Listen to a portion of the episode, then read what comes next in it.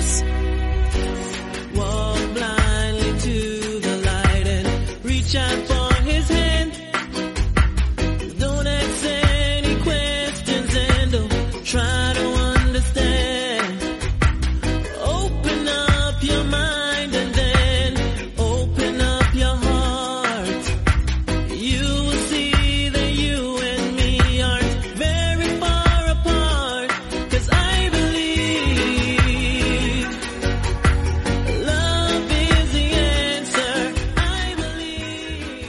Muy buenas a todos, y os digo buenas a todos por deciros algo, porque el servidor ha estado esta pasada noche con más de 39 grados de fiebre, así que no son muy buenas, pero bueno, ahora me encuentro un pelín mejor. Y no quería dejaros sin vuestra dosis de, de previa de este próximo evento que vamos a tener este fin de semana de UFC 276. La vamos a hacer más corta, pero eh, entendedme, estoy mejor, pero todavía convaleciente. Y además, una gran parte de sacar la tratamos en el vídeo que publicó Enrique Jimeno el lunes. Así que recomiendo que le echéis un vistacillo. Hablamos de cuatro de las peleas de la main card, hablamos también del Brian Barberena contra Robbie Lawler, así que echarle un vistacito a eso. Y así de paso pues ya tenéis ese complemento a lo que vamos a tratar hoy. En este programa lo que vamos a hacer va a ser principalmente esos combates que no tratamos en esa en ese vídeo con, con Enrique y también por supuesto algún dato de esas otras peleas que sí que tratamos, ¿no? Pero más detalles sobre todo los que no, no tratamos en esa fecha, ¿no? Así que dando las gracias, por supuesto, a vosotros, los primeros los suscriptores, también darle las gracias a nuestros patrocinadores, a los Caballeros de Oak y a Dragon Z. Con eso en mente, pues vamos a empezar ya con esta previa de este evento de UFC 276. Así que bueno, pues lo dicho, vamos a darle. A ver, para la gente, porque a lo mejor estáis diciendo quién es Enrique, qué vídeo, de qué está hablando Neiza.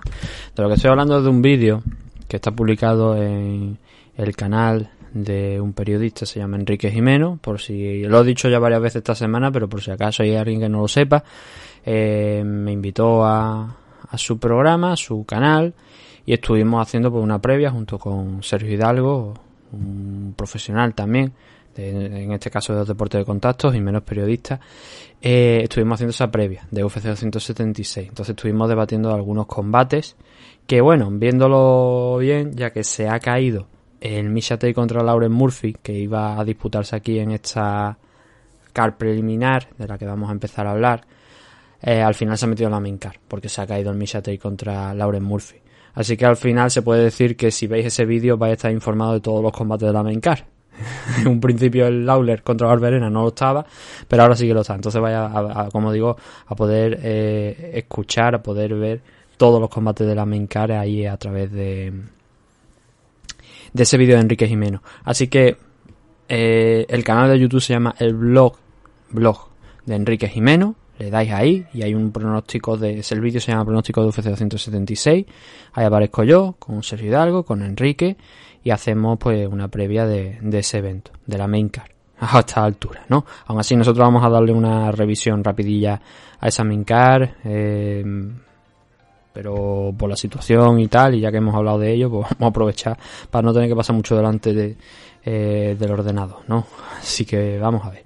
Empezamos por el primero de los combates, ¿vale? El primero de, de esta card preliminar, vamos a empezar por la card preliminar obviamente, es el Jessica Rose Clark contra Yulia Storiarenko.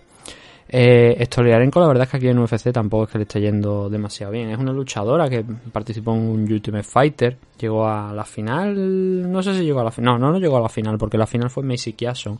Creo que contra Panic y Anza. Y al final la ganó Macy Kiason. Fue la campeona de aquel Ultimate Fighter que ganó el Trota en, en la categoría Heavyweight.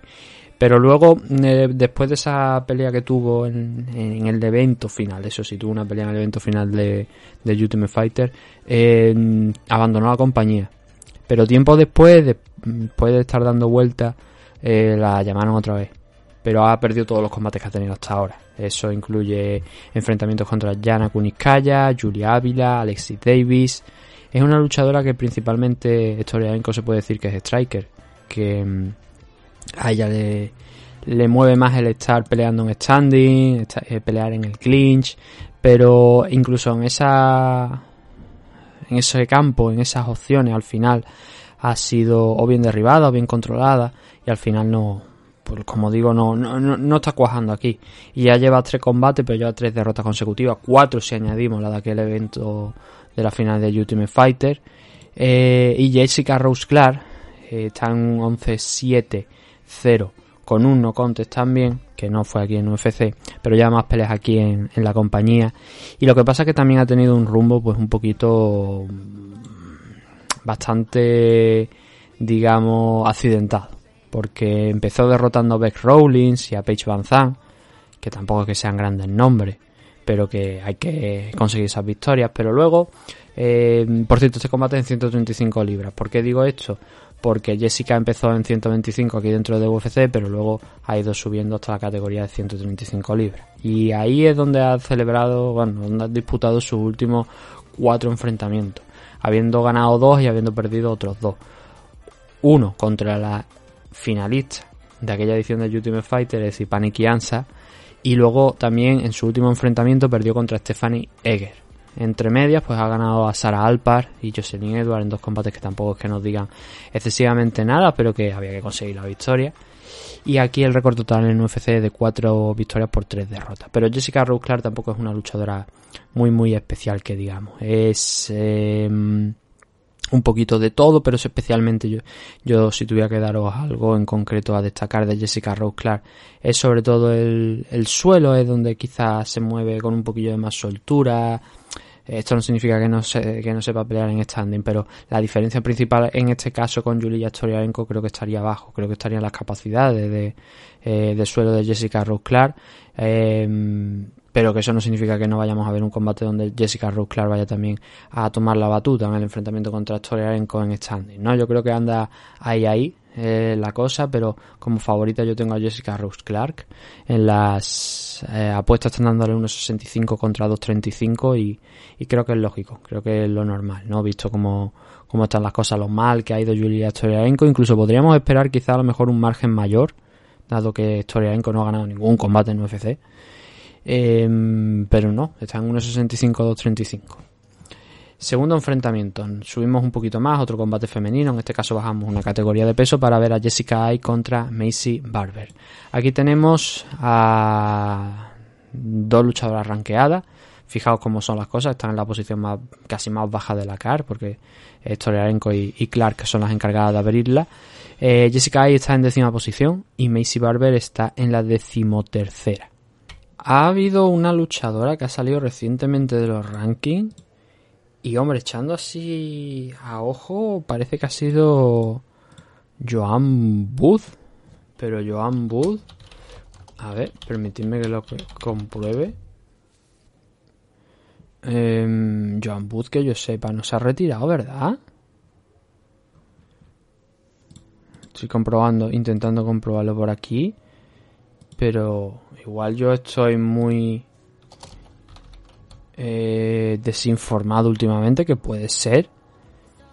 Pero no veo yo por aquí ni a Joan Booth dentro del ranking y sí que es verdad que ha salido eh, alguien de aquí. Tanto es así que de la décima posición hasta la eh, posición número 15 han subido una posición. En el caso de Jessica ha subido dos. Pero está ahí, la cosa. Bueno, entonces el caso, no vamos a centrar en el combate en sí, ¿vale? Jessica Ai está en la undécima posición, aunque aquí en UFC pongan la décima, pero comparte esa décima posición con Cintia Calvillo, así que lo acorde sería eh, decir que Jessica Ai está en la undécima posición, contra Macy Barber que está en la decimotercera posición. Aquí hay una cosa que es curiosa, que a lo mejor esta historia no la conocéis, pero Jessica Ai hace poco reveló a través de su Twitter que ha estado combatiendo a algo más fuera del, de la jaula. Ha estado viviendo los últimos años con un parásito intestinal que hasta hace dos telediarios no dieron con la clave de lo que le pasaba y que el otro día pues lo expulsó y subió la foto a, a Twitter, una foto realmente asquerosa, pero que era, vaya, mmm, tranquilamente más de un metro, si no más y era muy asquerosa pero era muy reveladora también de lo que con lo que ha estado esta mujer conviviendo dentro de, su cuerpo y que obviamente eso le ha afectado al rendimiento eh, ella decía que había veces que eso que le costaba que peleaba pues estando sintiéndose mal y tal y mm, ahora se supone que va a ser el primer combate desde que ha expulsado ese parásito. A Jessica en 125 le iba bastante bien. Eh, de hecho, bueno, le iba genial. Ganó los tres primeros combates que tuvo en, la categoría. Eso le sirvió para enfrentarse a Valentina Sechenko, pero después de ese enfrentamiento empezó la caída, ¿no? Ganó Vivian Araujo, pero ya luego perdió, con Cintia Calvillo, con Joan Booth, con Jennifer Maya. Así que viene con tres derrotas consecutivas y sin haber peleado desde el año pasado. Así que un añito fuera de circulación para Jessica Ay, pero le ha permitido eh, arreglar esos problemas de los que estamos hablando, ¿no? Macy Barber sí que ha estado más activa, 10-2 de récord. Peleó en abril contra Montana de la Rosa, la cual derrotó, viene con dos victorias consecutivas, Miranda Maverick, Montana de la Rosa, pero contra rivales de la zona baja, ¿no? Una luchadora que prometía mucho, también muy joven, que llegó a UFC pues siendo también mucho más joven, ¿no?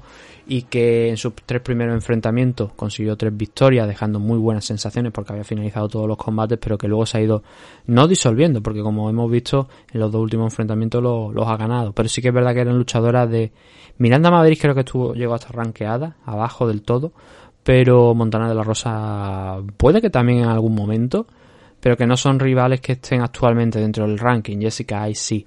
Eh, es un, este es un combate que pidió Macy Barber claro, eh, Jessica Ay, como digo, viniendo con esa racha de derrotas y tal, pero sigue siendo una gran luchadora. Y Jessica eh, estuvo en 135, pero en el caso de Macy Barber no creo que eso vaya a, jugar un papel importante, la diferencia de peso, ¿no? Pero Jessica le mete un buen ritmo a, los combates, se mueve bien eh, en standing Macy Barber quizás tiene esa clave a lo mejor para derrotarla en forma de arrastrarla al suelo, donde Jessica tampoco es que sea eh, coja, para que nos entendamos. Pero bueno, si miramos los tres últimos enfrentamientos de, Jessica, Cynthia Calvillo utilizó esa táctica del wrestling. Eh, Joan Booth no, porque Joan Booth es otro tipo de luchadora. Ella le ganó en el striking, en el clinch, que es donde suele Joan Booth conseguir el máximo de puntos en su favor. Y luego perdió contra Jennifer Maya también, un combate bastante disputado. A Jennifer la consiguió derribar en un par de ocasiones, Jessica. Así que yo veo un combate aquí muy igualado entre Macy Barber y, Jessica Ay. Em, pero quizá la diferencia a lo mejor pueda ser esa, aunque como hemos visto también en el, caso de Jessica Ay eso se anula bastante porque es una luchadora bastante completa también. Em, creo que Macy tiene un poquito de más pegada, pero últimamente no, no ha mostrado esa pegada y, Jessica yo creo que tiene armas para pararla. Y además, el hecho de haberse, como digo, librado de esa de ese parásito, ella dice que se siente mucho mejor.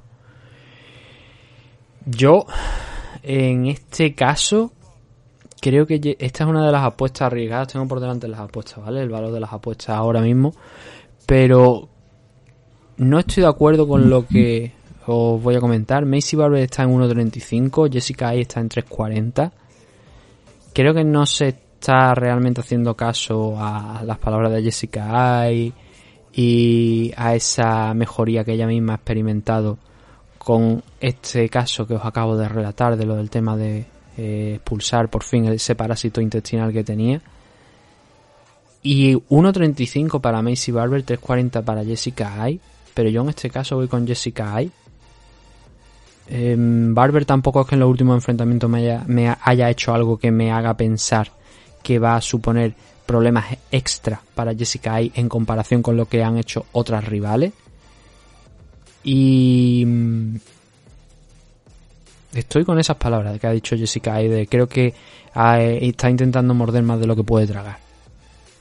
Y creo que Jessica Ay va a ganar este combate. Eh, como digo, pick arriesgada, ¿no? Pero creo que puede ocurrir. El siguiente enfrentamiento es el de Uraya Hall contra André Muniz. Aquí no tengo ninguna duda, aquí voy 100% con André Muniz. Es un, bueno, salvo que ocurra la desgracia de que Uraya Hall le, le noquee, ¿no? Que, es donde Uraya se suele medir mejor en, la pegada, ¿no? En el striking. Pero André Muniz, para mí, es la versión, la nueva versión de un luchador que a mí me gusta mucho, que es Demian Maya. Tiene unas capacidades en el suelo André espectaculares. O sea, ese 22-4 de récord, es verdad que solamente lleva cuatro peleas aquí en UFC, pero las cuatro peleas las ha ganado por tres por sumisión, la otra por decisión, pero también controlando el ritmo del combate en el suelo. Y yo creo que es un luchador que está como digo, a un nivel espectacular en el juego de, de sumisiones. Eh, tiene un total de las 22 mm, victorias que lleva, 15 por sumisión. Hoy nos estamos saltando un poquito el de Granada, pero ya digo, quiero hacer algo más, más rápido, ¿vale? Si nos importa.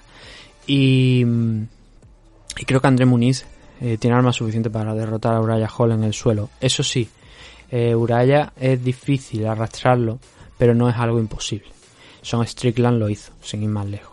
Eh, Antonio Carlos Jr. también, y Carlos Jr. no es mejor que André Muniz. Son Strickland tiene mejor boxeo que André Muniz, sin ninguna duda, pero tiene mejor suelo que, que Muniz. Eh, no creo, no me da esas sensaciones, ¿no? Así que si lo han hecho otros luchadores, yo creo que Muniz debería ser capaz de derribar a, a Hall. Además es que eh, Muniz tiene una claridad de ideas enorme. ¿Por qué os digo lo de claridad de ideas? Porque muchas de esas victorias por sumisión han llegado en el primer asalto. De hecho, las tres que ha tenido aquí en UFC contra Bartosz Fabinsky, contra alguien como Yacaré Sousa, también un maestro en el suelo, y Eric Anders, todas esas han llegado en el suelo mm, por sumisión, pero en el primer asalto. Y muchas de las victorias que también tiene fuera por sumisión han llegado en el primer asalto. Así que aquí pueden ocurrir dos cosas. O que Uraya Hall lo noquee, porque es un tío que pega muy duro, pero de las cuatro derrotas que tiene, por lo menos dos han llegado por KO. Las otras dos no lo sé, porque por aquí por delante no sale eh, cómo han llegado las otras, aunque si lo miramos a lo mejor, déjame que lo compruebe en. Vale, las cuatro derrotas han llegado por KO, según Sherdo. Así que mm, eso es algo que, con lo que tiene que tener cuidado André Muniz. Pero fuera de eso, André Muniz es muy, muy superior en el suelo a muchos de los luchadores de la división middleweight. Por eso me recuerda, como digo, de mis Maya, maestros en el suelo.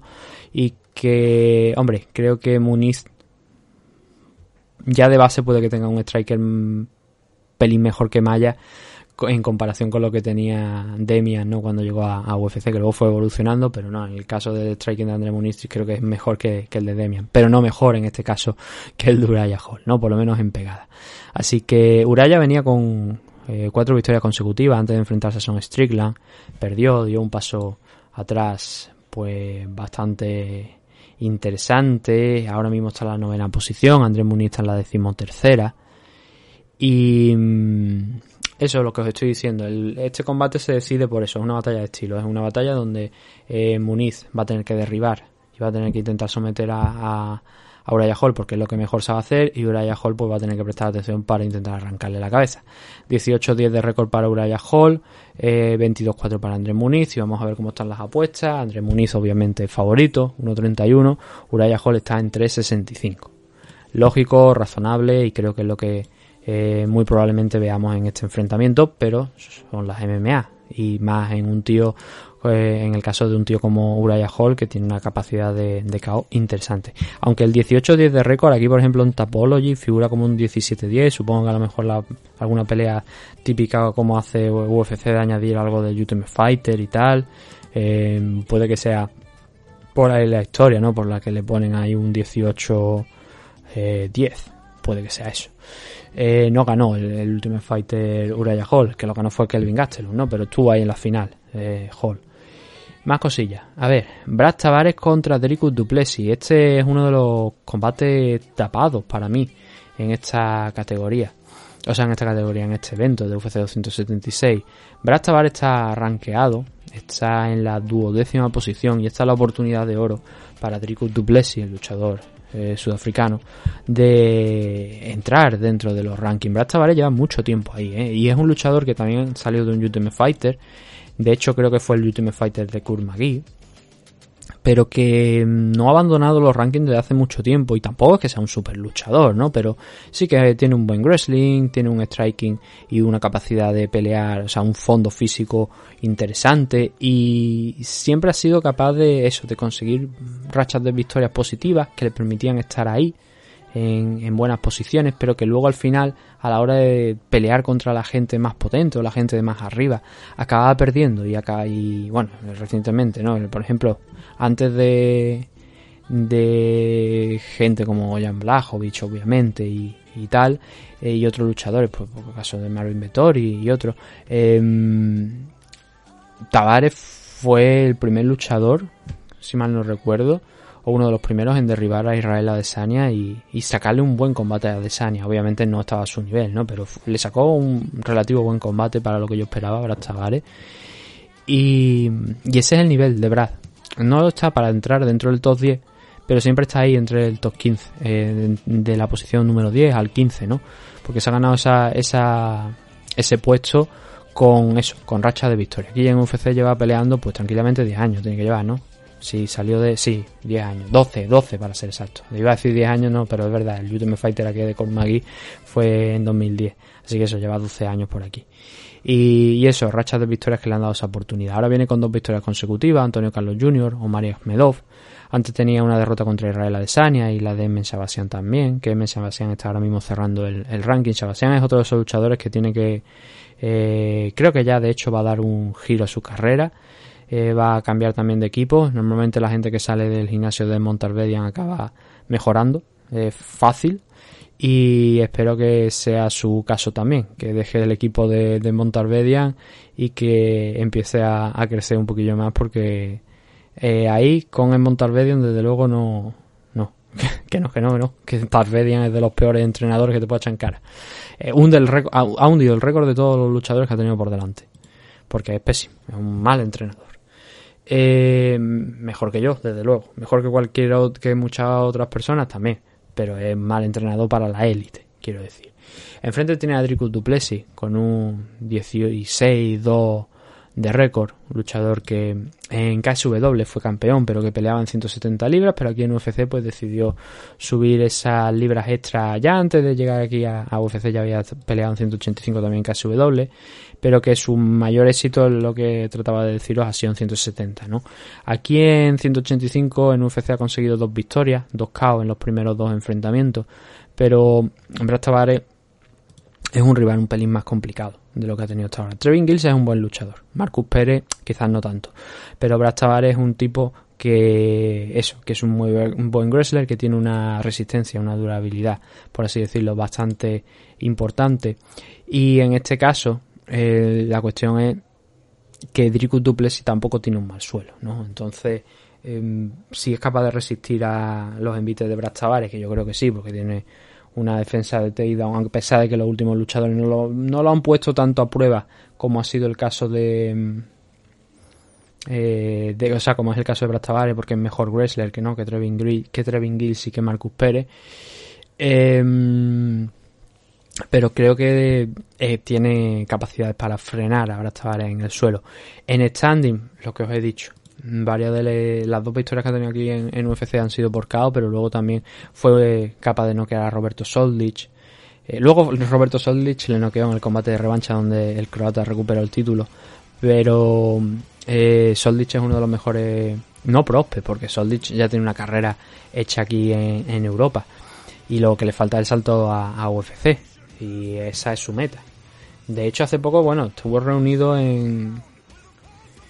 eh, allí en Singapur con, con Chatri en One Championship. Lo invitaron allí a, ir a ver el evento y tal. Y estuvieron con el equipo. No sé si es que pelearía alguien de- del equipo de, de Soldich. Pero estuvo también él por allí. No sé si habría un acercamiento. Pero el caso es que Soldich es uno de esos nombres europeos que tenéis que seguir si os gustan las MMA. Eh, campeón de KSW. Eh, de hecho, no solamente de la categoría eh, Welter, sino también recientemente de la categoría Middleweight. Es doble campeón, así que es, de esos nombres que tenéis que tener en cuenta. Simplemente contar esta historia por el enfrentamiento que tuvo, los dos enfrentamientos que tuvo contra Rico Duplessis. Pero Duplessis, como digo, es un luchador con total, se puede decir que es total, y que llega con un estado de forma no mejor que el de Brad Tavares, porque ambos tienen dos victorias consecutivas, pero sí que es verdad que es más finalizador de lo que es Brad Tavares. Entonces, si Brad es incapaz de imponer él un ritmo alto de pelea, de presión, de llevar la guerra a Dricus Duplessis, mmm, va a ser una noche complicada para él. Eh, creo, desde mi punto de vista, que Duplessis es mejor en standing y que en el suelo, aunque Brad Tavares intente llevárselo ahí a esa posición y trabajar con él ahí, creo que no va a ser suficiente. Y por tanto, creo que Drico Duplessis es favorito para esta pelea. En la apuesta está en 1.69 contra 2.25 de Brad Tavares. Así que es lógico, no es normal que Drico Duplessis, eh, que a priori se ha destapado como mejor striker que Brad Tavares, y que ha dejado dos muy buenas actuaciones, no solamente aquí, eh, insisto, tiene un porcentaje de finalizaciones muy bueno. Vamos a mirarlo y así os hacer la idea, porque ahora mismo no recuerdo las cifras exactas. Eh, bueno, pues mira, de hecho es que no tiene. me sonaba que alguna victoria por decisión creo que, podía tener, pero de las 16 victorias, 7 han sido por cada 9 por sumisión. O sea, es que no tiene ni siquiera una victoria por decisión. Así que, verdad, vale, tampoco es que tenga muchas derrotas por, por finalización. A ver, déjame ver el, el vistacillo. 3 por K o 3 por decisión dentro de la, del 19-6 que tiene. Pero eso, Drigo Duplessis debería ser favorito para esta pelea.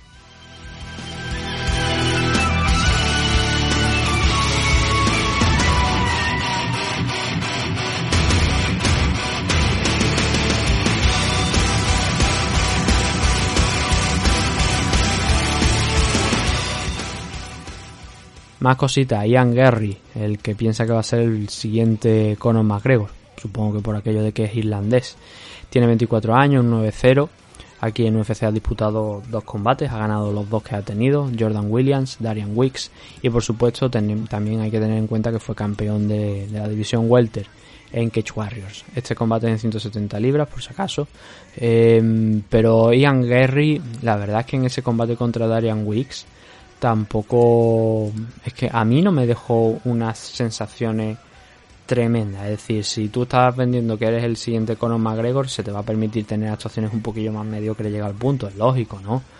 Pero eh, la sensación de, de, ese enfrentamiento contra Darian Wicks no fueron del todo buenas, por así decirlo. ¿Fue superior? Sí. ¿Ganó el combate? Sí. Eh, y además, pues de manera no muy complicada.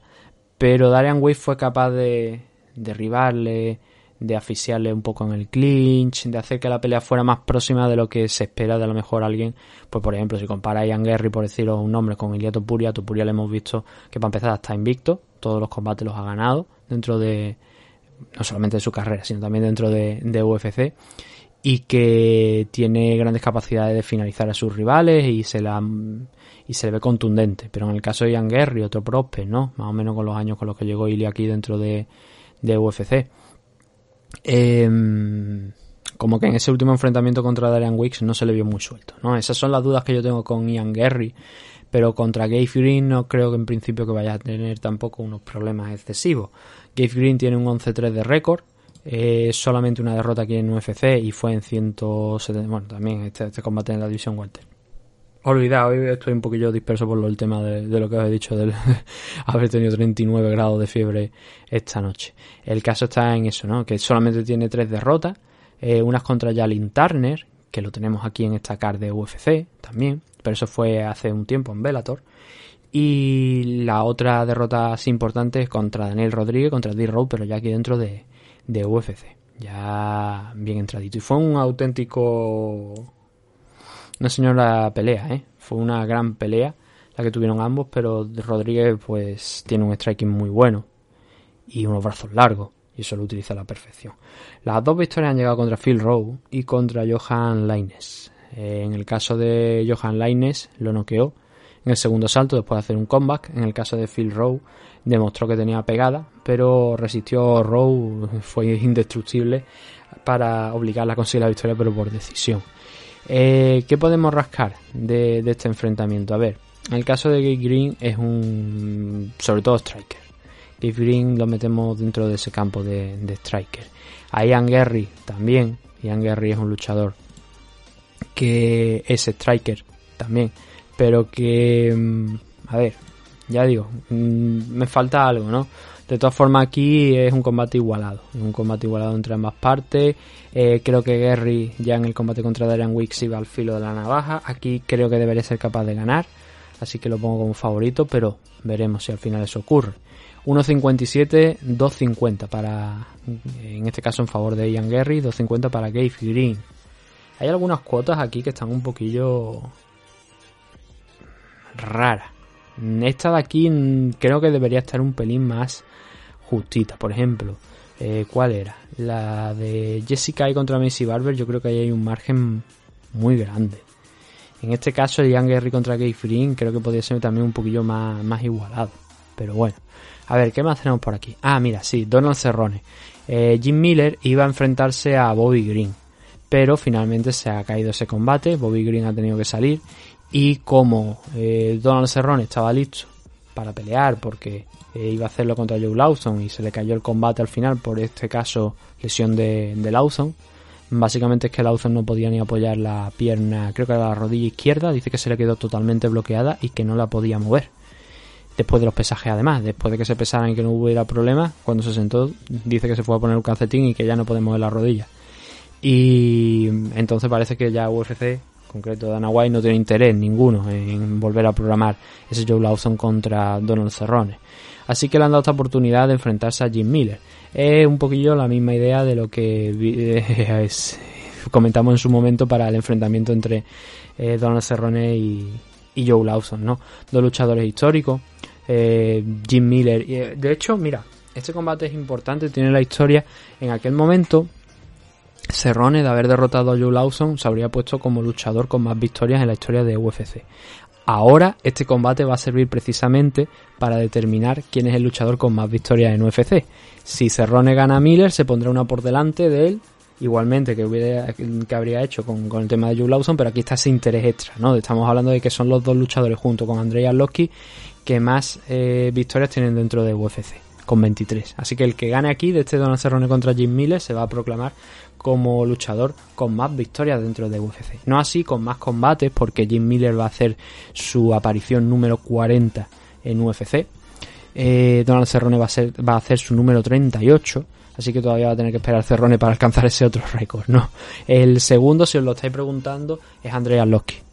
Esos tres luchadores que tienen más victorias dentro de UFC también se traducen en los tres luchadores que más combates han tenido dentro de, de UFC.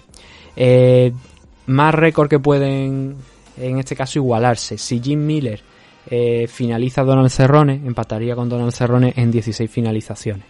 Si Cerrone lo hace, pues subiría a 17, se quedaría a 2 de Charles Oliveira. Eh, si consigue, por tanto, la victoria en este caso por sumisión Jim Miller, igualaría a Demian Maya, que tiene 11. El líder de esa clasificación también es Charles Oliveira. Eh, más cositas que tenemos por aquí. Me parece que esa era la última, ¿no? Creo. Creo que ahí es donde ya. Sí, esa era la que más. No, mira, porque Donald Cerrone también tiene a tiro el extender y el quedarse en solitario en luchador con más récord de bonos de la noche. Ahora mismo está empatado con Charles Oliveira. Eh, si Cerrone es capaz de conseguir aquí un bono de la noche también contra Jim Miller, subiría a 19 y Charles se quedaría con 18. Si por contra es Jim Miller el que lo hace, igualaría a Anderson Silva, que tiene 14. Estarían ahí compartiendo esa quinta posición. Así que, oye, cositas así interesantes que tenemos en este enfrentamiento. Eh, Jim Miller también puede pasar a Matt Holloway como luchador, eh, sexto luchador con más minutos dentro de la jaula. Ahora mismo está en 6 horas 21 minutos con unos cuantos segundos, más Holloway está en 6.25, pero la verdad es que en este evento teniendo más Holloway en el main event, en el main event, perdón, parece que ese récord no lo va a poder pasar eh, este mm, Jim Miller, ¿no? Quién sabe, a lo mejor. Si acaba el combate de Holloway pronto, pues a lo mejor puede ser. Pero eso, esos son varios de los récords que, que, que hay por aquí, ¿no? En este enfrentamiento que es más eso, yo creo que el, el especial interés, ¿no? De todos esos récords y al ver a dos auténticos veteranos, que en el caso de Jim Miller parece que está viviendo una segunda juventud, porque, bueno, él también tuvo una enfermedad, la de Lime, para que nos entendamos, no sé si se pronuncia, si la pronuncia correctamente, pero tuvo esa enfermedad que parece que ya poquito a poco la ha ido superando, pero ya tiene 37, 38 años Jim Miller y no es el mismo luchador que era antaño, ¿no? Es un luchador muy bueno en el suelo, con quizás menos pegada desde luego que habilidades en el suelo, pero que precisamente en sus dos últimos enfrentamientos sí que la ha sacado para noquear a Eric González y a Nicolás Mota, ¿no? Pero obviamente eh, Donald Cerrone está mm, bastante por encima de, de, estos dos luchadores. En los últimos cinco enfrentamientos ha ganado tres peleas, ha perdido dos, Joe Solecki, Bing Pichel y Donald Cerrone llega bueno, el récord de, Jim Miller ahora mismo está en 34 victorias, 16 derrotas y 1 contes. ya digo, mm, todos esos combates que hemos visto en UFC, esas 39 combates que lleva aquí en, la compañía, pues el luchador con más beat, con más enfrentamiento aquí dentro de, de la historia de UFC.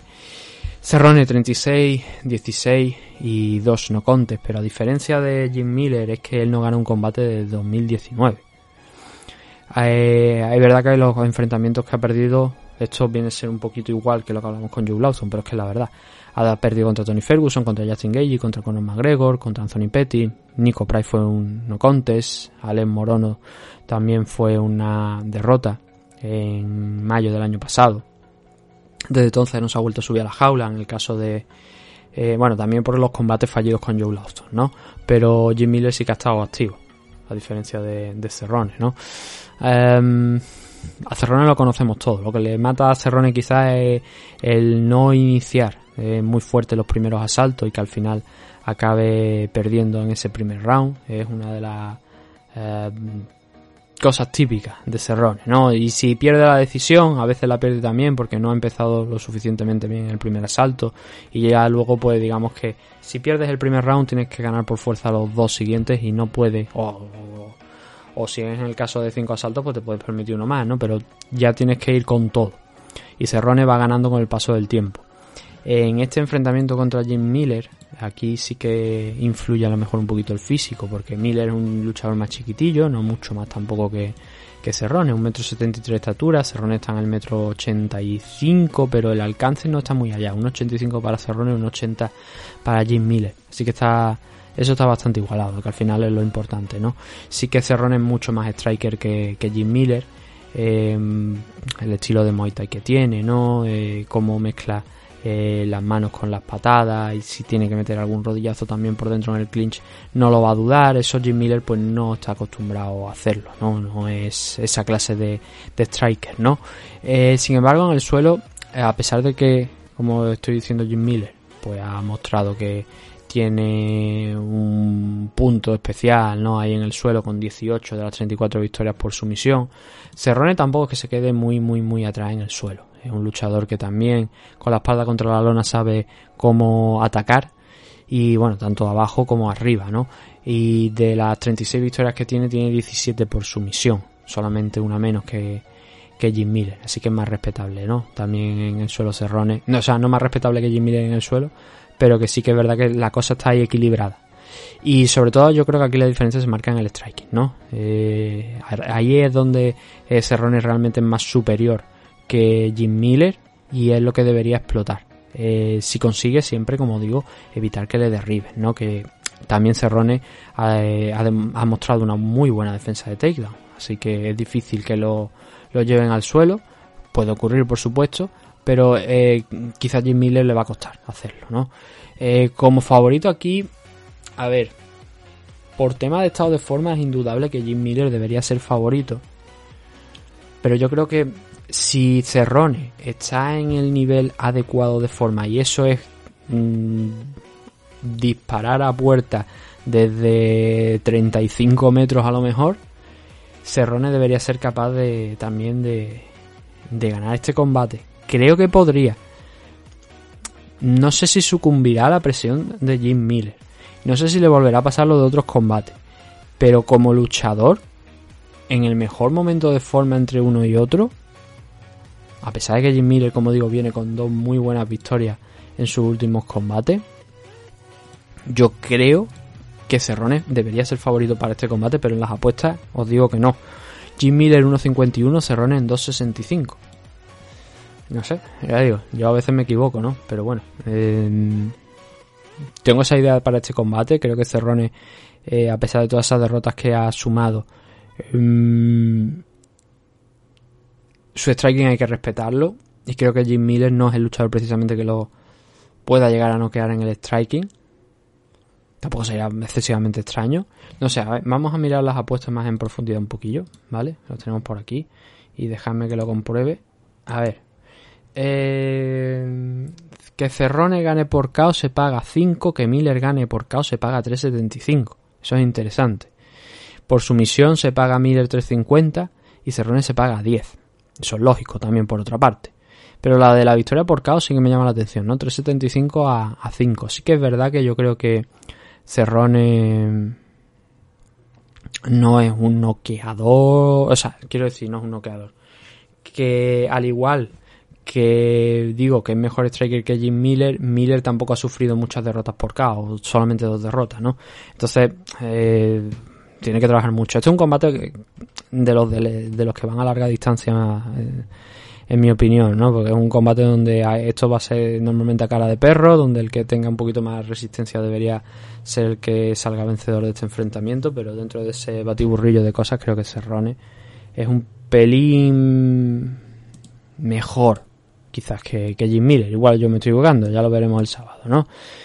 Eh, nos queda un combatito de esta car preliminar, que es el de Brad Riddle contra Jalin Turner en la división Lightweight. Brad Riddle está en la decimocuarta posición de los rankings y Jalil Turner, del que ya hemos hablado en el día de hoy por el tema de ese enfrentamiento que tuvo contra... Mm, ¿Quién fue? Eh, mm, mm, eh, Gabe Green, ¿verdad? Fue la, era la pelea, que se me ha ido ya de quién había sido. Sí, Gabe Green. Em, pues es la oportunidad de Jalin Turner, de la tarántula, ¿no? De, subir a, a, ese ranking, a ese top 15 de la categoría de peso. Y es que eh, Turner al principio, pues tampoco es que le fuera demasiado bien, pero estaba peleando en 170 libras hasta que bajó aquí en 155, donde su primer combate lo tuvo en 170 contra Vicente Luque, ¿no? Yo creo que ahí se dio cuenta de que lo, más inteligente era bajar a 155. Y eso ha sido lo que ha estado haciendo, pelear en 155 quitándose combate contra Vicente Luque. Y ahora concretamente viene con una racha de cuatro victorias consecutivas, sí que es verdad que este es el combate más importante que va a tener. Eh, Brad Riddle, luchador del City Kickboxing. Y que, mm, bueno, a ver cómo decirlo. Eh, a priori Brad Riddle es quizá a lo mejor es que estos son dos luchadores aquí es una pelea complicada también de pronosticar porque creo que son dos luchadores eh, no idénticos pero que es Brad Riddle en múltiples ocasiones ha derribado a sus rivales.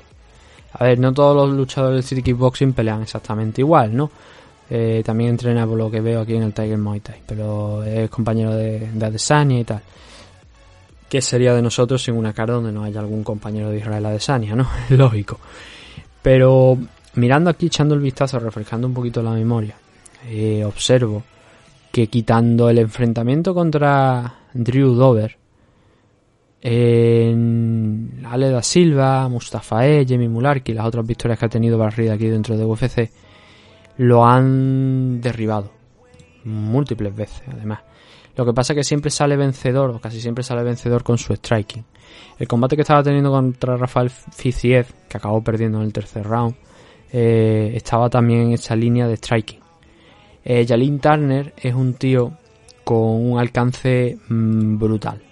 Tiene un metro 92 de alcance, 1,91 de estatura y Brad Riddle es chiquitillo en comparación con él, 1,70, 1,81 de alcance. Eh, entonces, a ver, ¿Es mejor striker que Jalin Turner? Pues a priori puede que Brad Riddle sea mejor striker que Jalin Turner, no digo que no. Pero el caso es que tener que pasar por las manos de Turner sabiendo esa diferencia de alcance que tiene y que Jalin eh, tiene varias victorias aquí también en UFC por sumisión, Brock Weaver, Huron Medic. Em, a mí me parece un combate complicado para Brad Riddle.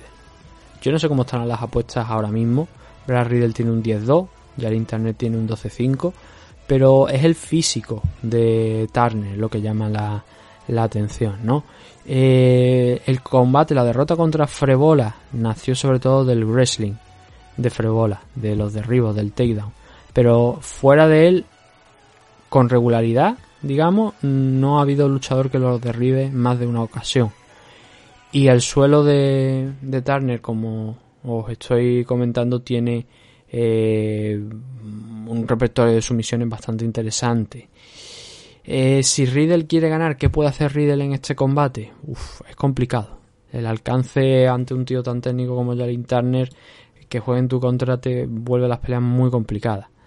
Entonces, no se me ocurre tampoco mucho. Supongo que vencer la distancia, entrar dentro, golpear y se puede cerrar el clinch e intentar los takedowns pues a lo mejor por ahí puede que tenga una opción, pero también teniendo en cuenta, como digo, que Riddle no es un luchador, aunque haya conseguido takedown en múltiples ocasiones, por ejemplo en el combate de Drew Dover. Y también contra Oficial lo consiguió derribar, pero eh, no eh, si nos ponemos así, entonces tendremos que decir que Alan Baudot, pues, por ejemplo, el pasado fin de semana contra ellos Parisian, lo cogió, lo noqueó, lo mandó al suelo y se fue con él al suelo, pero no hizo nada, ¿no? Entonces, complicado. Es complicado este enfrentamiento entre Jalin Turner y Brad Riddle porque son dos luchadores prácticamente idénticos en el sentido de el estilo de combate y tal, que se mueven bien en el striking y que en el suelo ahí sí que yo diría que Turner a pesar de lo que hemos visto de Brad Riddle, que en casi todos los combates, incluso en los que ha ganado, ha conseguido derribar en alguna ocasión a sus rivales, pero no es tanto como digo el, takedown en sí, sino lo que consiga hacer, con ese takedown. Y encima hay que decir que los rivales también lo han derribado, lo han controlado en el suelo. Eh, algunos por más tiempo que otros, pero yo creo que ya el Internet aquí parte con diferencia como favorito por eso. El alcance, el striking, la pegada, el juego en el suelo con esos brazos y esas piernas largas puede enredar también a, a Brad Riddle si se atreve Riddle a, buscar el suelo. Eh, todo esto teniendo en cuenta que Riddle sí o sí va a tener que vencer la distancia ¿no? para acercarse y que esto es en Nevada pero no es en el Apex, por lo tanto es la jaula más larga, así que eh, si quiere acercarse a, a, Turner va a tener que asfixiarle un poquito más de la cuenta en comparación con lo que haría en el Apex, así que como favorito para mí Jalin Turner en esta pelea.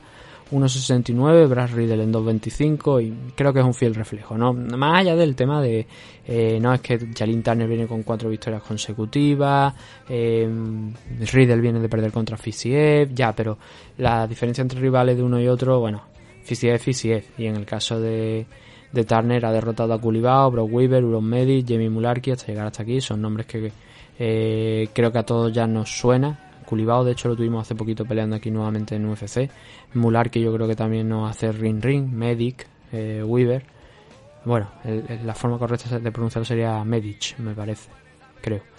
Pero eh, complicado, complicado de la cosa para, para Riddle por eso, porque tiene que vencer la diferencia de, de alcance, entrar por dentro, golpear y que no le golpeen, o que no le enganchen en el clinch y le arrastren en el suelo para utilizar esas extensiones de brazo y piernas, ¿no? Así que combate difícil para, para Brad Riddle que podría perder su posición dentro de los rankings contra Jalin Tar.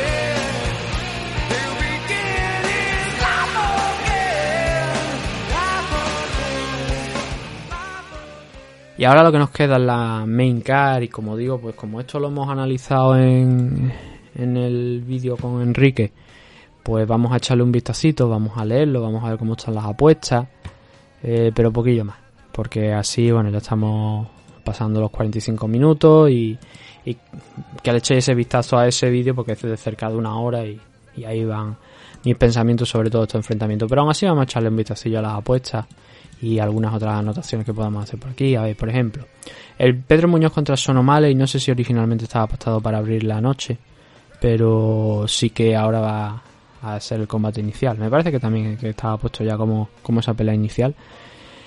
Y a ver, eh, Sonomale, ¿qué decide Sonomale? Bueno, Sonomale ha hecho unas declaraciones que, a ver, eh, son las que son y yo creo que es muy entendible lo que ha dicho. Sonomale ha dicho que eh, él podría derrotar a, eh, Javier Nurmagomedov que podría hacer que se rindiese y aún así la gente le odiaría. Y esa, por ejemplo, esa frase la ha puesto, o sea, le odiaría, le criticaría. esa frase la han puesto en MMA Fighting, en Twitter, y era más fácil encontrarte a gente en la respuesta que no hubiese entendido la frase, es decir, que se pensaban que Sonomal estaba diciendo que él podía hacer que eh, Javi se rindiese, que le podría ganar, a entender realmente lo que él ha querido decir. Y por eso eh, no y tiene razón en lo que ha dicho. Porque si tú te lees los tweets de ese tweet de MMA Fighting con esa frase, te das cuenta que lo que dice es verdad. Así que, bueno, Son O'Malley al principio eh, de base parte como favorito para esta pelea.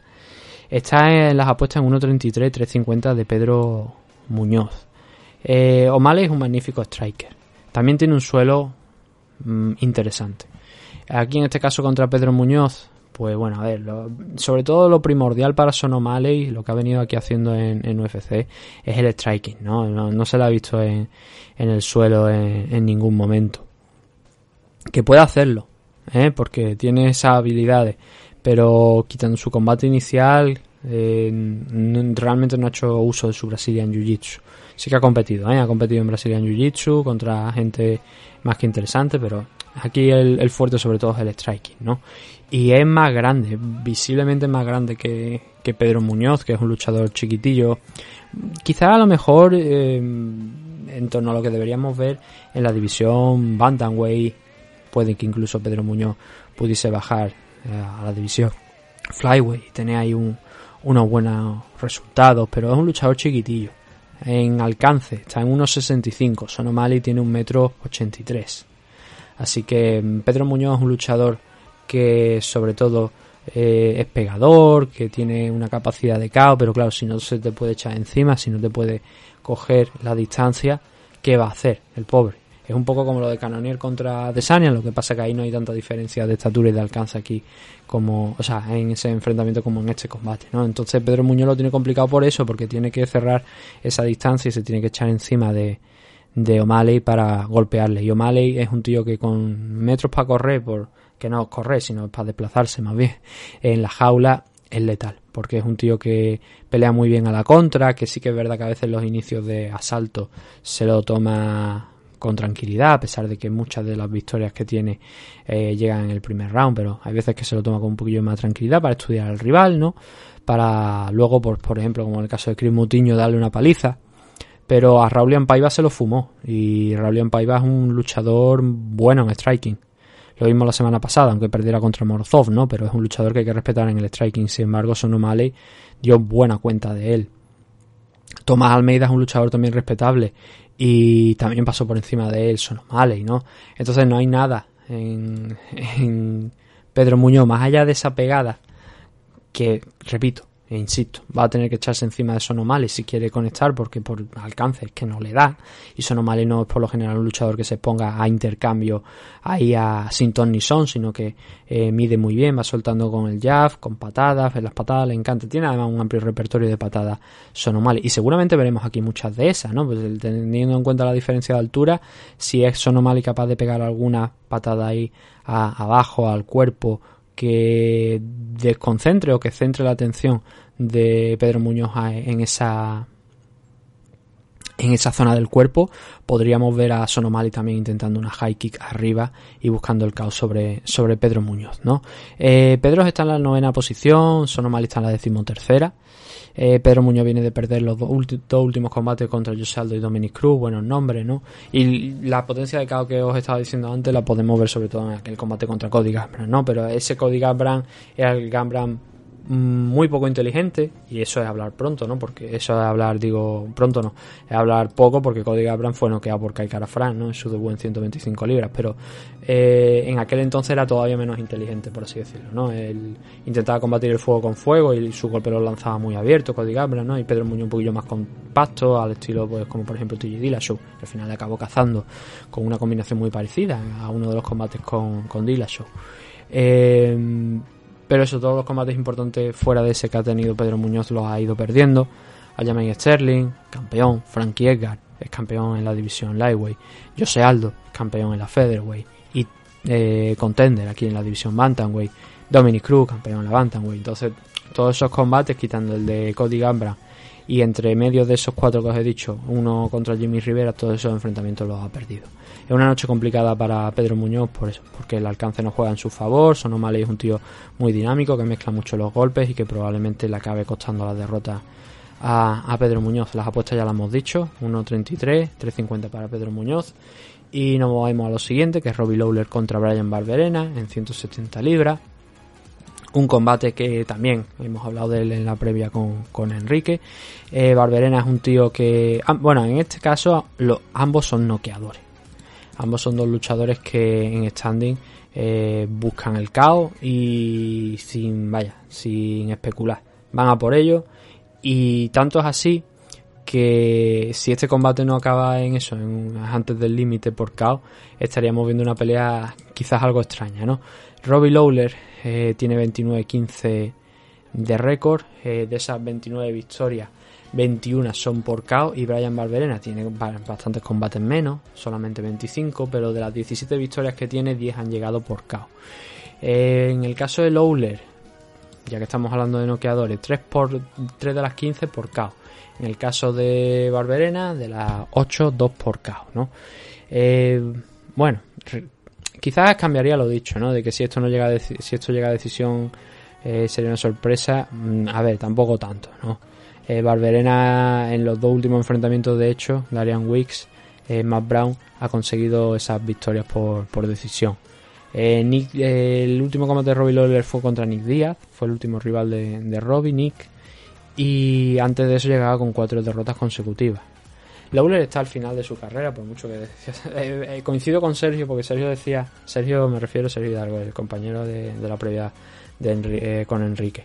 Decía Sergio, dice, tú te lo ves por mucho que diga que está al final de su carrera, pues ya tiene 40 años, dice, eh, decía Sergio que no te da esa sensación. Y es verdad, eh, Robbie Lawler es un tío duro, pero es un tío muy agresivo, siempre ha sido muy agresivo, eh, yendo de frente. Y Barberena es también de esa clase de luchador.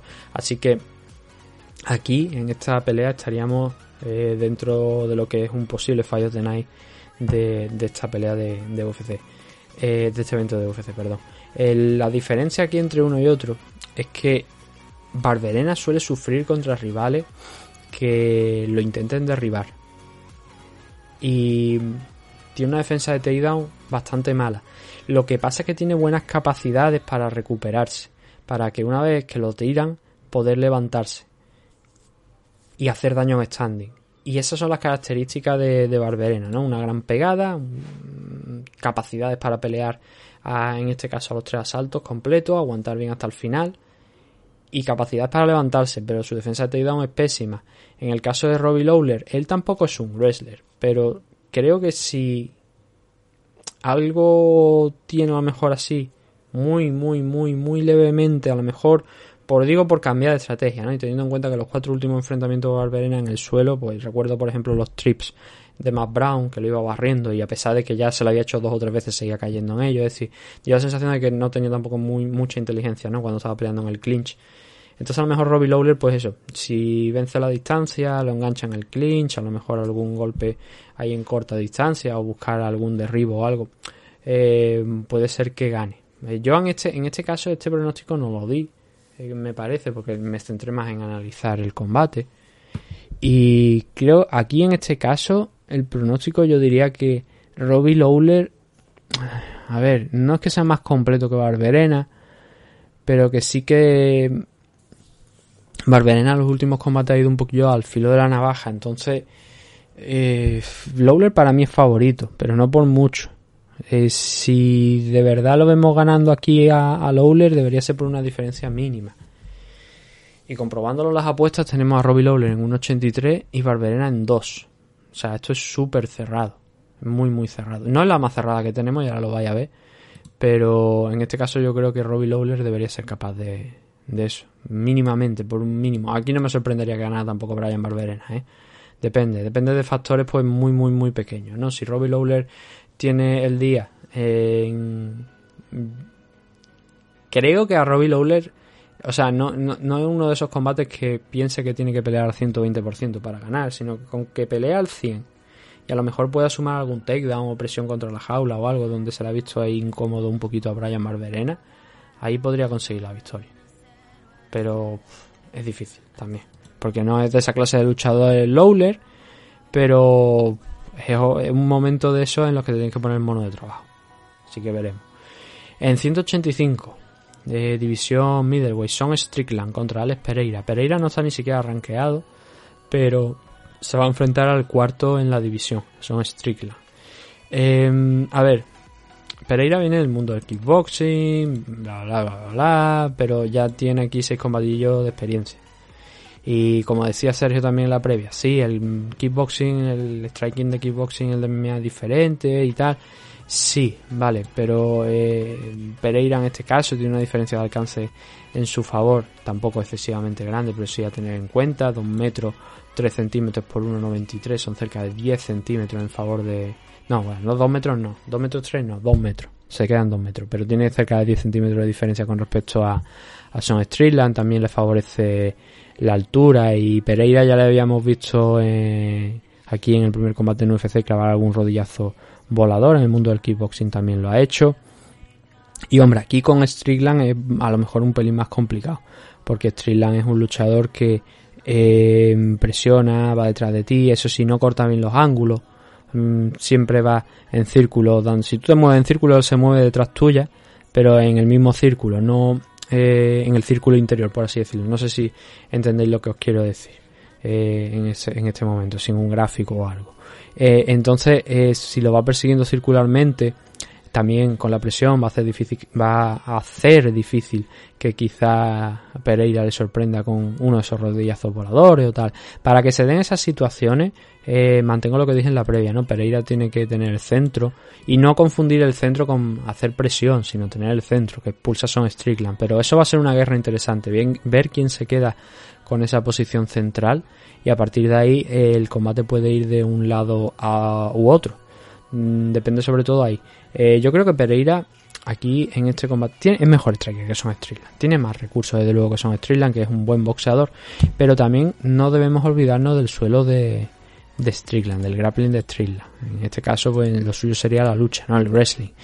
Eh, ya hemos hablado hoy del enfrentamiento contra Brian Hall, donde lo sacó. Cuando peleaba eh, hace un tiempo en la división welter. También sacaba el wrestling y también nos mostraba pues que su lucha está ahí. Y de hecho en las últimas horas ha hecho unas declaraciones en esa línea. Ha dicho a ver eh, todo el mundo está diciendo que Pereira pues, que es mejor striker eh, que yo tal y cual pero mm, yo soy mejor en la lucha soy mejor en el wrestling y quién sabe a lo mejor utilizo el wrestling en este combate Creo que si no lo quiere utilizar en este enfrentamiento, que creo que puede que sea lo más inteligente, aunque entrar al clinch con Pereira también puede ser peligroso, pero eh, buena parte de las opciones son Streetland. Igual no pasan directamente por el wrestling, pero sí por darle algo más a tener en cuenta a Silva y prestar atención. Es decir, eh, si Pereira patea, te patea abajo y, está pateando constantemente, te está clavando alguna low kick y te va intentando hacer daño ahí, y o una patada a la zona media, una middle kick, y tú eres capaz de agarrarle una e intentar derribarle o directamente entrar al clinch y, buscarle ahí un poquillo la cintura, alterarle. Si lo, con que lo consigas derribar una vez a lo mejor en el primer asalto, este combate es a tres, una vez en el primer asalto, en el segundo, ya le da la sensación de cuidado, peligro. Y a lo mejor no funciona luego mentalmente, pero quiero decir, si mentalmente consigues ganarle también un poquillo ahí de campo con eso, pues te puede salir un combate como por ejemplo el de Calvin Keitar contra Giga Chikache, donde Keitar le derribó a Chikache en el primer asalto y digamos que ya Chikache se vino un poquillo abajo a lo que nos tenía acostumbrado de dejar más ir las piernas, porque ya temía que Keitar pues le agarrase alguna. En el caso de, de Pereira, tampoco poco es que aquí haya en UFC hasta ahora utilizado muchos recursos de, la, de las low pero sí que alguna ha pegado. Y digo low como digo middle key, ¿vale? Que el, caso es ese, ¿no? El agarrar una patada y, y noquear y, y utilizarla a partir de ahí para progresar, ¿no? Para intentar hacer algo en el wrestling. Simplemente, como digo, para eso, para marcar terreno. Entonces, como digo, no estrictamente derribando a su rival, pero sí dándole que pensar para acobardarle un poquito, ¿no? Y luego ya sí que entonces podría ser a lo mejor eso en habitual, el de ir a con el boxeo a poner presión sobre, sobre Pereira. Aún así yo creo que en este combate Pereira para mí es levemente favorito. Eh, teniendo en cuenta también lo de la lucha, porque a Pereira lo han intentado derribar en aquí en UFC, sí, de hecho Mijailidi en su primer combate lo consiguió y Bruno Silva hizo lo propio. Ahí es donde sufre un poquillo más. Pero en el striking, eh, a ver, yo creo que Pereira en el striking es mucho mejor. Entonces aquí se eh, realmente este enfrentamiento se resume en, bueno, mucho mejor en el sentido de que tiene más recursos. Este enfrentamiento se resume en qué tipo de combate va a llevar Son Strickland. Esa es la duda, ¿no? Eh, Son Strickland tiene en su mano ganar este enfrentamiento. Eh, si pelea de manera inteligente, pero hay veces que son Strickland no lo suficientemente inteligente. Y es lo que criticábamos en la previa de, de UFC 276 con Enrique y con Sergio, ¿no? Que quizás no tiene la inteligencia suficiente para hacerlo dentro de la jaula. Eh, si se calienta o se envalentona más de la cuenta, puede ser, puede ser que acabe mirando al techo. Aquí hay muchas cosas en juego para Pereira, pero vamos a esperar a la finalización del combate el sábado y el análisis de- del domingo para hablar de ello, porque ahora mismo tampoco quiero consumir mucho tiempo, pero obviamente esto influye, esta, una posible victoria aquí de Pereira sobre Son Streetland influye mucho también de cara al main event. Pero antes del main event viene el main event de la noche, que es el Alexander Volkanovski contra Matt Holloway, y va a ser el tercer enfrentamiento entre ambos. Ya sabemos cómo fueron los dos anteriores. Victoria eh, cada vez por un margen más reducido para Volkanovski frente a Max Holloway. Eh, un Holloway que da la sensación de estar totalmente relajado, pero que aquí una nueva derrota de Holloway eh, probablemente abriría la puerta a que tenga que subir de categoría dependiendo de lo que él quiera. Obviamente ya un nuevo enfrentamiento con, mientras Volkanovski esté como campeón parecería pues muy muy muy muy muy muy difícil. Ya ha costado este tercer enfrentamiento. Imagínate un cuarto si nuevamente pierde contra Volkanovski. Eso es prácticamente imposible para Holloway ya. Pero mm, mm, se, le ha está viendo bastante relajado, ¿no? Volkanovski tiene incluso más alcance que, que Holloway. Pero una de las cosas que a mí me gusta más de Volkanovski es la capacidad que tiene para eh, la inteligencia. La inteligencia dentro de la jaula, el cómo va midiendo la distancia muy bien, bien sea mm, soltando las manos un poco o bien sea pegando Loki. Lo decía el otro día en la previa. eh, ha conectado eh, más de 140 low kicks entre los dos enfrentamientos. En 1.67, tengo por aquí todavía apuntado los números en un papel que tengo aquí al lado. 67 en, una, en uno de los combates, 75 en el otro. Y desactivamos a Holloway en uno de ellos. El footwork de Holloway cambió, ¿no? Es una de las claves del estilo de combate de Volkanovski. Claro, si Holloway se echa encima de él y le pone presión desde el primer momento, quizá ese juego de, de patada quizás no lo puede exhibir tanto porque tenga que estar más atento a las manos que le lleguen arriba y eso podría ser un punto en favor a- de Holloway, de cerrar la distancia. Pero Holloway, a ver, si quiere ganar este combate tiene que ser el agresor, pero de prácticamente desde el minuto uno. Aquí no puede dejar que Volkanovski entre en el combate, porque una vez que Volkanovski entre en el combate le va a costar muchísimo a Holloway el, el echarlo. Lo que pasa que también si Holloway presiona y va hacia adelante, se puede encontrar con que Volkanovski agarre el clinch o intente los takedowns y como mucho, como a lo mejor como poco consiga ponerle contra la jaula, lo que no beneficia tampoco a, a Holloway porque Volkanovski es un excelente eh, wrestler y es un luchador que si puede utilizar la pared de la jaula para tenerte, retenerte en esa posición y dejar que vayan pasando los minutos mientras intenta derribarte y trabajando con algunos golpes cortos, la pelea se te puede complicar bastante, ¿no? Entonces, Holloway, mm, ¿qué se le puede decir? ¿No? ¿Qué podemos comentar de estos dos enfrentamientos? O sea, de, este enfrentamiento, pero teniendo en cuenta lo- los otros dos que tuvo, ¿no? Eso, el, el ir de frente, tiene que ir desde el minuto uno prácticamente a por él, sin dejar que pase apenas tiempo y quizás diría que incluso este combate sea uno de esos de los que Holloway va a tener que finalizar antes de llegar a a decisión porque Volkanovski eh, no es que Holloway precisamente desfallezca, ¿no? Pero Volkanovski con el paso de los minutos, como digo, mejora un poquito más. Y si entra otra vez en el juego de San Lowkey, la noche se le puede también complicar a, a Holloway. La cosa es, ¿qué veremos aquí, no? ¿Qué versión veremos de, de Holloway y qué versión veremos de Volkanovski? Que yo creo que va a ser la misma versión de siempre, ¿no?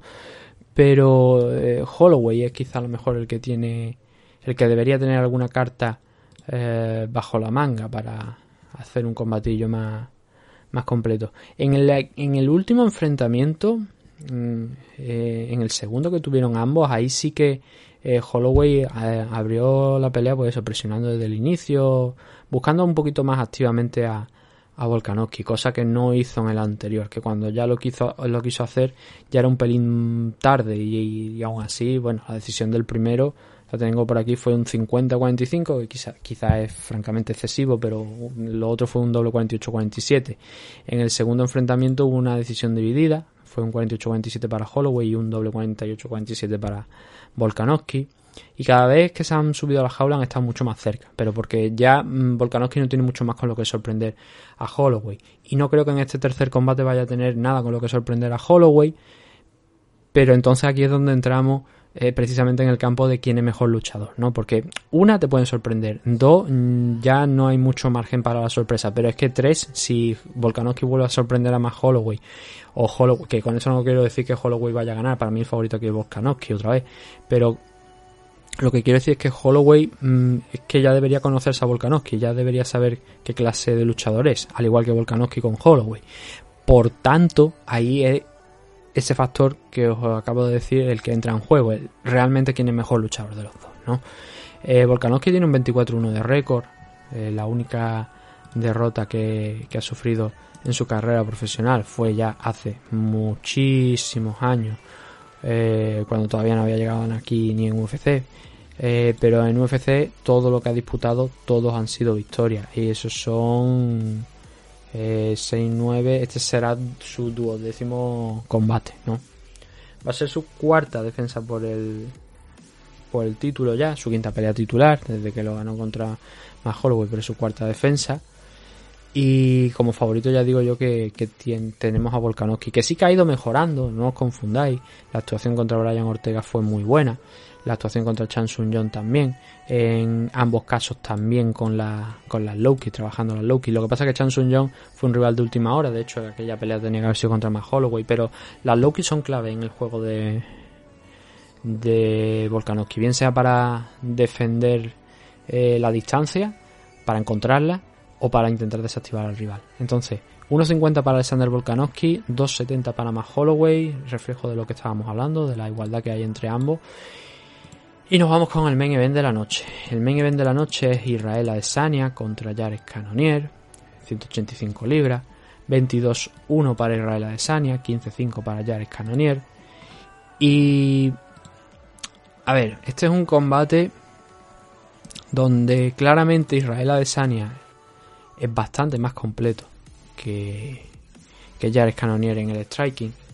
Y Cannonier realmente no es un luchador que vaya a apretar a Adesanya para derribarle, porque no es un wrestler, el tipo es un noqueador.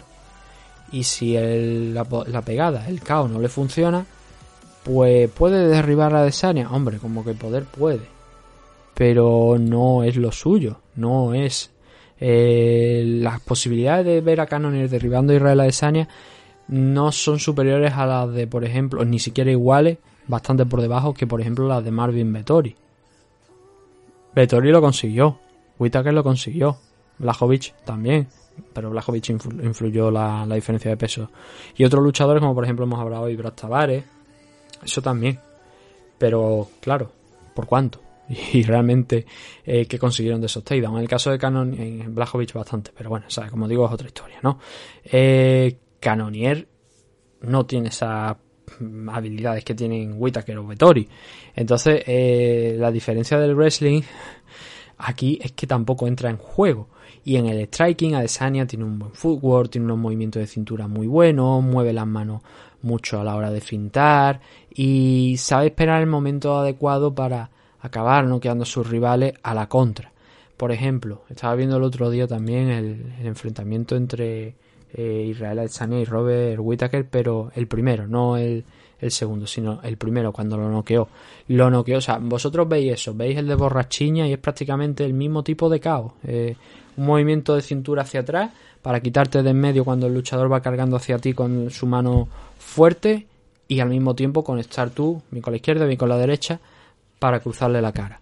Re, eso, haciéndolo repetido, pum, pum, pum, a lo mejor en una de ellas mmm, cae, que no cae, bueno, no pasa nada, sigue ganando, ¿no?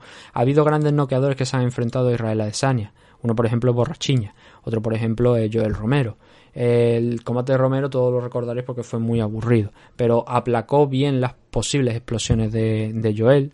En el caso de Whitaker, que se mostró muy agresivo en la primera pelea, también. Eh, Whitaker en el segundo enfrentamiento no fue tan agresivo y le generó un poquillo de más problemas eso a, a Israel Adesanya, pero aún así Israel estuvo muy bien a la contra, lo mismo con Vettori y el resto de, luchadores. Entonces lo que eh, aquí favorito es Israel Adesanya por eso, ¿no?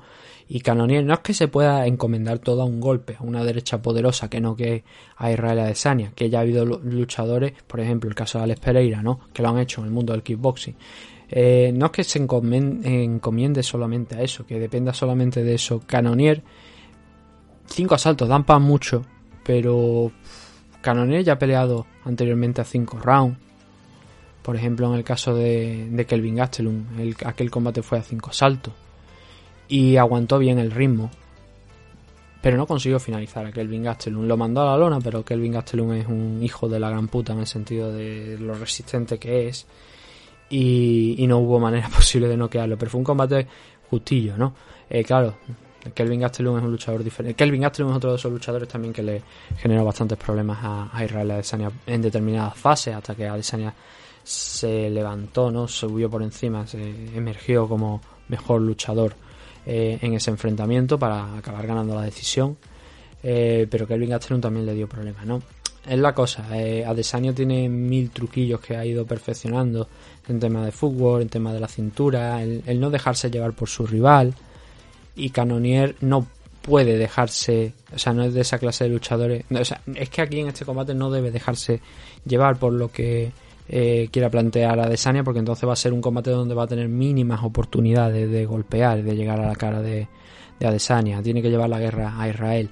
Y cuando llevas la guerra a Israel, si lo haces en, en el centro, lo haces en, en suelo abierto, por así decirlo, no vas a tener opciones, porque ahí es donde se mueve muy bien Adesanya tiene sobre todo que encerrarlo contra la pared, que ahí se ve acorralado, que ya el movimiento de cintura hacia atrás, ese característico que suele hacer muchas veces para pegar a la contra, ya no lo puede hacer. Y es un combate en el que Canonier debe llevar una pelea sucia. Pero la cuestión es si la va a poder llevar. Esa, eso sería el, el, game plan ideal para él. Una pelea sucia, pegadito a la jaula, donde pueda presionar a, a Desania. Sería el game plan ideal. Pero la cuestión es que no creo que vaya a ser capaz de hacerlo. Eso es, lo difícil, ¿no?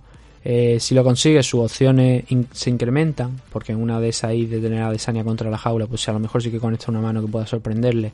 Eh, y eh, al menos estableciendo, dejando marcas sobre, sobre Desania, que el problema es que muchos de los luchadores que se han enfrentado a él ni siquiera, por así decirlo, le han rozado lo suficiente como para hacerle real, daño real, ¿no?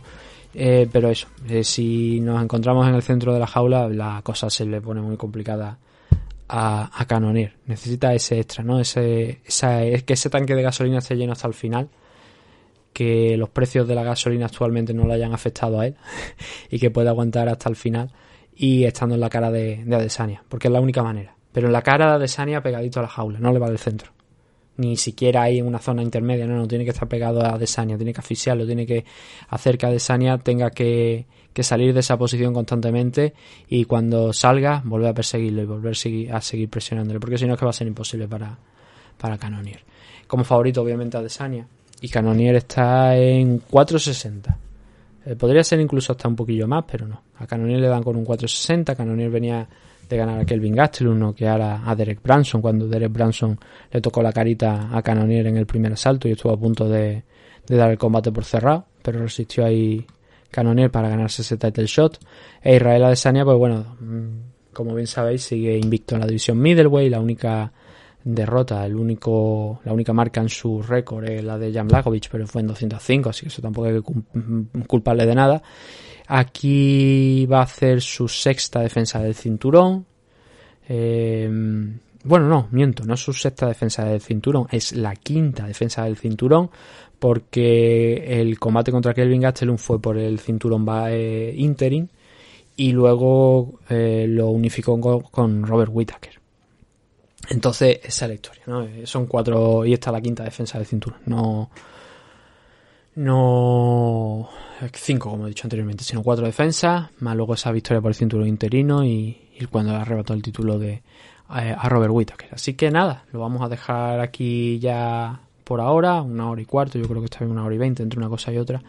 Está bastante bien. Creo que más o menos podemos echar ese repasito rápido para que le, lo escuchéis con el tema de tocar los combates de la car preliminar así por encima, pero bueno, ya digo, es que no soy yo para mucha floritura en, en el día de hoy. Así que nada, eh, gracias a todos por haber escuchado esta previa. Eh, repito, echarle un vistacillo al vídeo y si os suscribís al canal de, de Jimeno, pues mucho mejor. Dejarle un comentario al chaval, porque cuando hace las cosas bien, pues, hay que reconocerlo y hay que valorarlo y hay que apoyarlo. Así que nada, eso. Muchas gracias a todos y nos vemos dentro de no demasiado, si Dios quiere, con más MMA Adicto. Hasta pronto.